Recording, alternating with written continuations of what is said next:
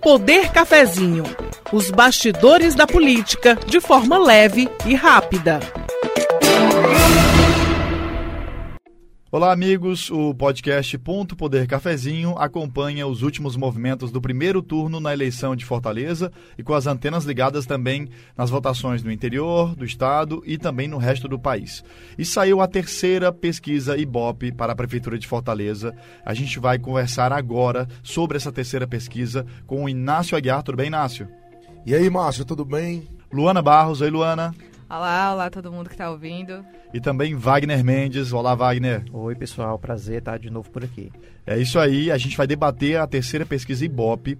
Estamos aqui com os números dos votos válidos, quando a gente desconsidera indecisos, brancos e nulos. O candidato do PDT, Sarto Nogueira, apareceu na terceira pesquisa Ibope com 32% das intenções de voto. Capitão Wagner do PROS 30%, Luiziane Lins, 20%. Em seguida aparecem os outros candidatos com uma pontuação mais baixa. Heitor Ferrer, do Solidariedade, 6%, Heitor Freire, PSL, 4%, Célio Studart, 3% do PV, Renato Roseno, PSOL, 3%, José Loreto, 1% do PCO, Anísio, PCdoB, 0%, Paula Colares, do UP, também não pontuou, e Samuel Braga, Patriota, 0%. Antes de passar a palavra para os amigos, só o protocolo que a gente é obrigado a dar. A pesquisa foi encomendada pela TV Verdes Mares, registrada no TRE com o número CE 07648-2020, tem margem de erro de 3 pontos percentuais para mais e para menos. O IBOP ouviu 805 eleitores entre os dias 12 e 13 de novembro. O nível de confiança da pesquisa é de 95%. Isso quer dizer que a probabilidade de os resultados retratarem o atual momento eleitoral é de 95%. Inácio, o que, que a gente pode tirar dessa terceira pesquisa Ibope já às vésperas do pleito? Bom, Márcio, a gente pode fazer um resgate de tudo que aconteceu no momento pré-eleitoral e também toda essa campanha eleitoral que chega ao fim hoje. É, nós não podemos dizer que vai ser sur surpresa para nós essa chegada na reta final com três candidatos com mais força. Sarto Nogueira do PDT, Capitão Wagner do PROS e também Luiziane do PT esses três candidatos, desde que a campanha eleitoral começou, que a gente sabe que eles iriam estar ali mais à frente. Eu diria até, acrescentaria um ponto para a gente conversar com a Luana e com o Wagner também. É, as duas campanhas com maior estrutura desde o início, que é a de Sarto Nogueira e a do Capitão Wagner, chegam aí, segundo o Ibope, na, com maior chances de chegar ao segundo turno, eu diria, numa situação até bem próxima de de, de uma resolução nesse sentido, em um cenário bem claro de segundo turno. Então, essas duas campanhas, as que tinham maior estrutura, realmente se chegaram com força nessa reta final, não é isso, Luana? É, então, não surpreende tanto, ainda que a gente tenha uma, uma, uma candidatura forte da Luiziane Lins, né, Luana? É verdade, assim, a Luiziane veio com uma candidatura muito forte, né? Ela é um nome consolidado em Fortaleza, já foi prefeita, tem, enfim, tem um, um histórico, um legado que acaba fazendo com que ela conquiste muitos é, eleitores, mas ao mesmo tempo é uma chapa pura, né? É só o PT, então você não tem tantos recursos, né, do fundo eleitoral, você não tem tanto tempo de TV, ela tem bem menos tempo do que o Sarto, que é o que tem o maior tempo. Então, assim, ela tinha recursos limitados com um histórico que, querendo ou não, traz uma rejeição maior para ela. E, de fato, assim, com a limitação, né, que a gente já conversou muito aqui, que a Justiça Eleitoral fez aos atos de rua, a estar tá mais presente, carreata, caminhada, visitar bairro, exatamente para evitar essa aglomeração, decisão certíssima da Justiça Eleitoral, mas isso também limitou e acabou fazendo com que ela se afastasse do, do no percentual, né, do Sarto e do Capitão Wagner. Então, de fato, acabou que ela encontrou ali talvez o, o teto, né? Só dando continuidade em relação à questão da Luiziane, é, são, são dois fatores aí que eu vejo que ela acabou perdendo um pouco a força nessa terceira pesquisa, né, nessa reta final de campanha. Primeiro, é a questão da, do desgaste mesmo, ela já foi prefeita por oito anos, então, de certa forma, ali é, apresenta um certo desgaste com a parte do eleitorado e também assim ela não é mais uma novidade para o eleitor, né? Ela continuou com muita força para o legislativo, mas do ponto de vista do eleitorado fortalezense, eu não sei se ele se interessa tanto em ter a Luizinha novamente prefeita, porque ela não tem mais essa questão da novidade. O que é que ela vai trazer de novo aqui, já que ela foi oito anos? Então assim, e também tem um outro ponto que eu vejo essa questão Do, do, ponto de vista do recurso, acho que ela tem até muito recurso, inclusive 2 milhões e 400 mil reais vindo do PT. Eu acho que é um, é um recurso é, bastante contundente para uma campanha municipal, principalmente aqui em Fortaleza. E assim, é, o, o, que eu vejo do capitão Wagner e também do Sarto, deles estarem ali em melhores condições nessa reta final, é que a, a, ambos ali são muito antagonistas, né? Apesar da Luiziane fazer muitas críticas ao Sarto, mas ninguém vê ela com, com, um discurso tão é, distante ali dos pedetistas, né? Muitos, é, muita gente diz ali que, todo mundo ali é da esquerda. Então, assim, é, esse antagonismo é que eu vejo, né? Essa, essas duas forças aí chegando com força para disputar o segundo turno nessa reta final eu vejo por aí. É uma coisa, apesar de de fato PT e PDT não estarem longe, né? Inclusive são aliados em muitos estados, então acaba que as pessoas confundem, mas eu, eu sinto que também essa queda da Luiziane, ainda falando um pouquinho sobre ela, vem muito assim, a gente teve muitas propagandas do Sarto Nogueira, né? Inclusive é, de críticas muito fortes e muito contundentes à Luiziane. Então eu, eu, sinto que também pode ter tido algum tipo de, de efeito nessa intenção de voto, embora o Sarto também tenha. Sarto, é, as propagandas têm feito críticas tanto ao Wagner como, pra, como à Luiziane, né? Mas talvez com o histórico da Luiziane como prefeita, é, isso tenha feito mais efeito, né? Essas críticas. É, um aspecto interessante também dessa campanha foi o embate que se deu a respeito da, da campanha eleitoral como um todo. Né? A gente viu aí, no primeiro momento, a gente tinha a liderança do capitão Wagner nas pesquisas e a Luiziane bem próxima dele e o Sarto um pouco mais abaixo. Obviamente que lá, isso nesse cenário, no início de campanha, a gente sabia que o Sarto iria se aproximar desse primeiro pelotão é, lá do meio para o fim da campanha, como de fato aconteceu. Agora, é, o embate entre esses candidatos foi que é, teve um, um, um, tom claro na, na, disputa, né? No primeiro momento em que o Sarto estava abaixo dos demais, ele foi para o confronto, né? Com os dois, inclusive trazendo o governador para o jogo da disputa em relação ao capitão Wagner. A gente lembra que o Camilo ele não poderia participar diretamente da disputa, a não ser que fosse para pedir votos para a Luiziane que é a sua correligionária.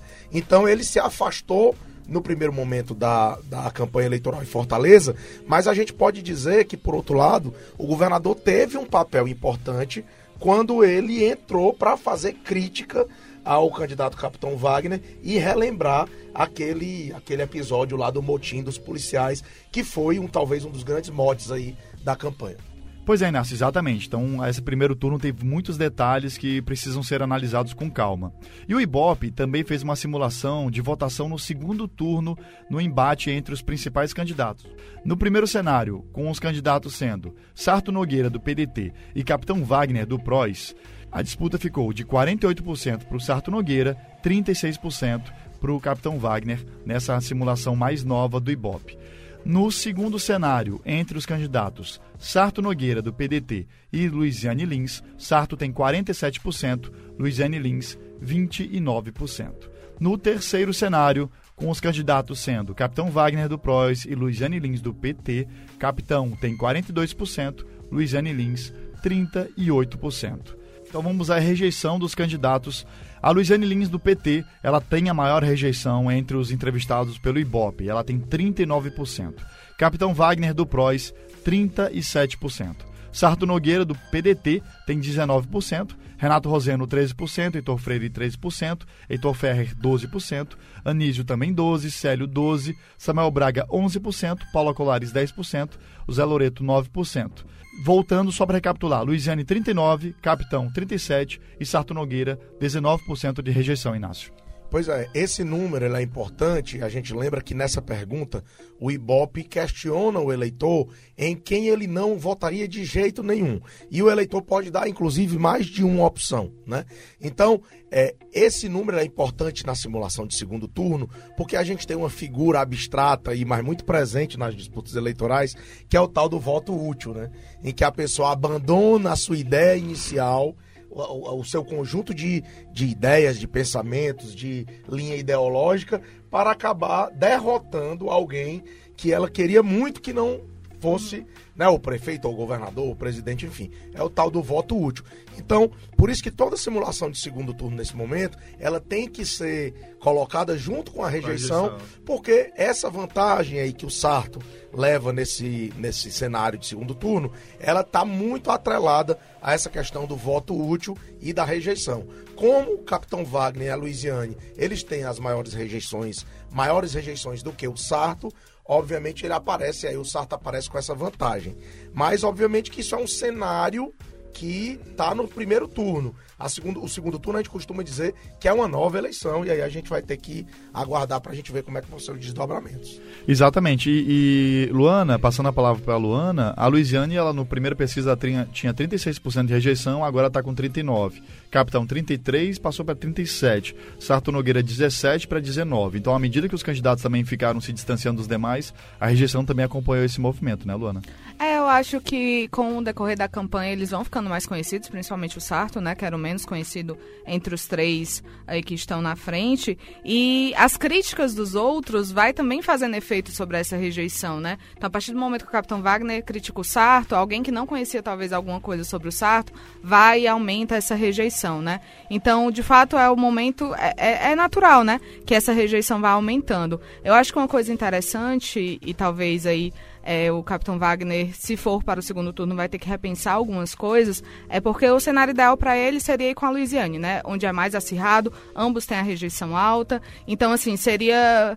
É, tudo estaria indefinido. Já com o Sarto, a diferença é bem grande, mais de 10 pontos percentuais. E a gente tem que lembrar que dos candidatos, né, que não iriam, vamos dizer assim, né, muitos são, melhor, são poucos aqueles que se aliariam talvez ao Capitão Wagner, né? Assim, por exemplo, a gente tem Renato Rosena, a própria Luiziane, caso seja a terceira colocada, que seriam muito mais facilmente, iriam muito mais facilmente para o lado do Sarto por questões ideológicas do que para o lado do Capitão Wagner. Então, todo esse jogo de quem os candidatos derrotados vão apoiar vai ser muito importante. Então, quem, quem poderia ser, inclusive ideologicamente, que o Capitão Wagner iria trazer para o lado dele, né? Isso seria importante para tentar diminuir essa diferença que está muito alta, né? Entre ele e o Sarto. E aí, com ele e a Luiziane, a coisa fica um pouco mais, mais indefinida, um pouco mais acirrada, e é o que é melhor para ele, o que é melhor para a Luiziane também, porque a diferença dela para o Sarto também é alta. E Wagner, é, é como a Luana estava comentando, né? A situação do Sarto Nogueira, ela é confortável porque, segundo o Ibope, ele venceria,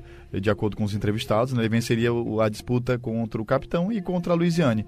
Contra a Luiziane, a vantagem é mais, mais larga ainda, né? É mais tranquila. E contra o capitão fica um pouco mais apertado. Ainda assim, ele está num cenário de tranquilidade, né, Wagner? O cenário que o Ibope traz hoje é que o, o a, a, tendência né, é que o capitão Wagner enfrente Sarto Nogueira no segundo turno. E esses números aqui da rejeição, eles são interessantes porque é, eles são incríveis, na verdade. A equipe de campanha, ela precisa olhar esses números com muita atenção. Desde a primeira pesquisa, desde a primeira rodada de pesquisa Ibope, o Capitão Wagner ele vem crescendo os índices de rejeição. O que é que está acontecendo na campanha que esse índice ele só cresce a cada pesquisa. Então a equipe de campanha ela tem que observar isso para o segundo turno, né? Para mudar a estratégia, ver o que é que está dando errado e tentar entender isso. O cenário aqui, você olhando para o segundo turno, olhando só para esses dados aqui da rejeição, o cenário é mais confortável para o Sarto, porque o Sarto ele tem 19% de rejeição. O Capitão Wagner tem 37, é praticamente o dobro do, do índice ali para o segundo turno. Então, é aquela questão que o Inácio falou do voto útil, né? Se você for para o segundo turno, o, o, o Sarto pode até não ser o candidato de muita gente, mas muita gente que tem a rejeição ao Capitão Wagner pode é, votar no, no Sarto nesse sentido, de não querer que, que, o Wagner, por exemplo, ganhe a eleição, ou vice-versa, né? Exatamente. Gente que tem uma rejeição contra o Sarto vai votar no Wagner só porque não quer que o, que o Sarto ganhe a eleição. É, é, é o, o, contrário vale, né? Também. Exata, exatamente, o é. contrário vale. Isso a gente entendendo que são esses dois que devem disputar o segundo turno. Então, assim, esses números, mais do que o número bruto, é um número que a equipe de campanha ela tem que observar e trabalhar para os próximos dias. Nós temos aí mais duas semanas de, de campanha, né? Trabalhando aí o segundo turno para ser observado. Eu acho que é interessante, tipo, eu já chamo a Luana aqui para discussão com a gente, é essa coisa da campanha eleitoral, que ela tem um assim, uma narrativa muito interessante, né? Você vê que no, no começo né, da, da, da campanha, Capitão Wagner estava liderando, né? Com certa folga até. E eu não diria em relação a Luiziane, estou dizendo em relação ao Sarto, né? E ele ele estava fazendo de fato uma campanha bem propositiva, né?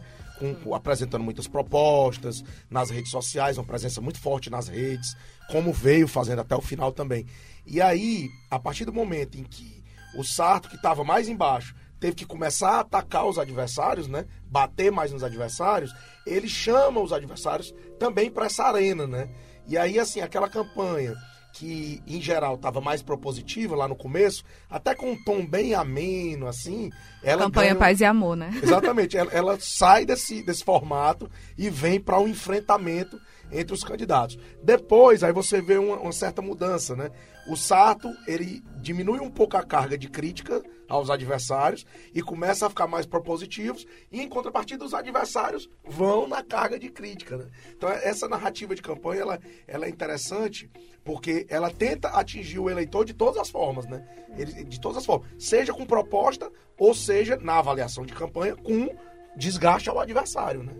É, o que eu ia comentar, na verdade, era a respeito da rejeição, né? A coisa do, da força do ódio ser maior do que a força do amor, né? É, é muito mais fácil você passar a gostar de alguém do que você deixar de rejeitar, de odiar alguém. Então, assim, para as campanhas reverterem essa rejeição que está alta, mesmo para o Sarto está alta e assim para o Capitão Wagner ainda mais, vai ser muito mais difícil do que convencer a votar. Então vai ser, vai ser, vai ser interessante perceber quais são as estratégias que vão ser usadas pelas campanhas e pelos próprios candidatos para reverter isso.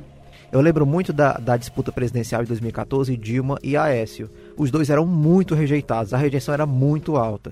Então, assim, os últimos dias era para tentar cair dois, três pontos percentuais para ver quem era que ia ganhar a eleição. Então, é um índice fundamental, decisivo na reta final. É, e, e faz uma diferença na hora do voto, né? Como o Wagner estava comentando. É, se um candidato tem uma rejeição muito alta, é, naturalmente ele acaba sendo descartado como opção para o eleitor que tem um candidato preferido e depois pode ter uma, uma simpatia para outro candidato tendo rejeição a um terceiro, né, ele não migraria para lá. Então, as equipes de campanha têm que ficar muito atentas a isso, né, Wagner? No segundo turno, especialmente, né? É, eu, eu, acho que assim, um grande resumo dessa questão da perspectiva de segundo turno é o seguinte: os candidatos eles vão ter que estar muito mais preocupados em reduzir a sua rejeição do que, pra, do que propriamente de pedir, de alcançar novos votos, né? É, a primeira missão é diminuir essa rejeição para quem for. Pois é, mas eu acho que é isso, né? A gente está aí na, na agora gravando na véspera do primeiro turno, né? a gente fala das tendências, tendências, mas em política pode morrer de bater o martelo. Se a ponta não estiver virada, até o último voto contado pode mudar tudo, né? Exatamente. Amanhã é o grande dia da democracia. Eu acho Oi, que é, pra gente fechar, Márcio, é importantíssimo a gente deixar essa, esse recado aqui. Gente, pesquisa de opinião, ela não é exercício de futurologia. Uhum. Ela é um, um retrato de um determinado período em que essa pesquisa ela foi feita. Ela é de intenção de voto. Como é que isso chega na urna é outra história e a gente tem que terminar, né? Tem que, tem que analisar depois, quando sair o resultado das urnas, para a gente fazer esse comparativo. Mas essa é a grande questão. Não é exercício de futurologia, é análise do momento. Esse foi o podcast Ponto Poder Cafezinho, analisando a terceira pesquisa Ibope, a Prefeitura de Fortaleza. Inácio, muito obrigado. Valeu, Márcio. Um abraço aí para todo mundo. Obrigado, Luana. Valeu pela participação. Muito bom tomar o um cafezinho, gente. Como sempre, Wagner Mendes. Valeu, gente. Até a próxima. Até a próxima. Só lembrando que o Ponto Poder Eleições continua na TV Diário todos os dias às 9h55. Tem a programação especial durante as eleições, desde as 5 da tarde até o final da cobertura. A gente também tem informações o tempo inteiro no pontopoder.com.br e também ao longo da, de todo o dia o período de votação, a gente está o tempo todo aqui atualizando informações da Justiça Eleitoral, apreensões, comportamento dos candidatos e todas as informações relevantes para o eleitor chegar às urnas com o que ele precisa saber para ele decidir o voto dele. O Ponto Poder Cafezinho volta a qualquer momento. Você ouviu Ponto Poder Cafezinho os bastidores da política de forma leve e rápida.